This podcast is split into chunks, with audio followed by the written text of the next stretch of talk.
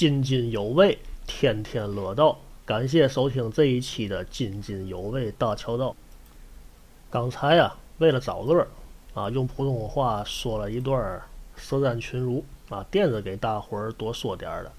里边还有“早乃江东微末之事”，久闻呐君之大名，久闻孔明先生高卧隆中之时自比管乐，此语果真有之啊！啊，垫着说点儿这个的，就说。嘛意思呢？说张昭说了，说我呀在江东啊一个无名小卒，但呢久闻呢孔明先生大名。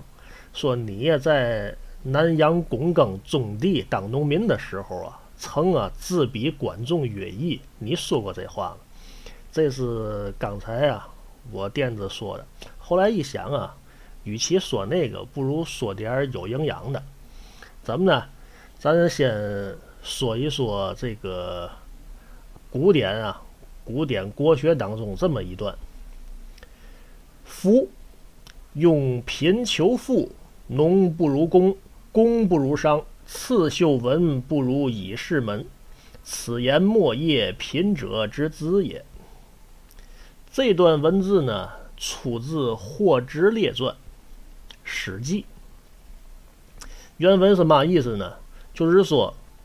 贫穷的人想啊，求得比较好的生活啊，奔向小康，那么呢，农不如工，也就是说，家有良田呢，不如一技傍身啊。像孔明不也不就是吗？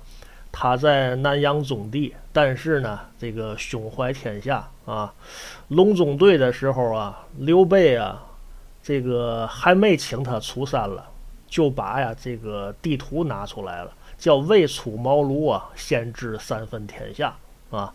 另外呢，他对这个地理呀，对这个气象学呀也有研究。诸葛亮啊，虽然说是农民出身，但是呢，他这一辈子的这个思维啊，具有前瞻性啊，技能呢也不只限于农业。在这个中国的历史上边呢。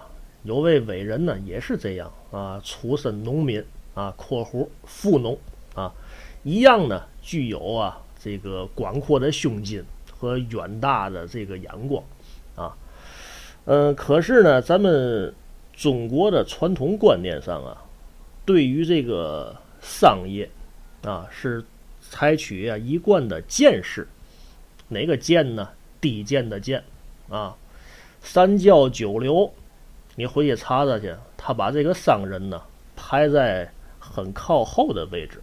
我们再回过头来看啊，司马迁写的这个《史记·霍之列传》里边啊，人家说了：“你求富贵，农不如工，工不如商。”也就是说，在整个啊这个世界经济的大环境下，做世界的工厂。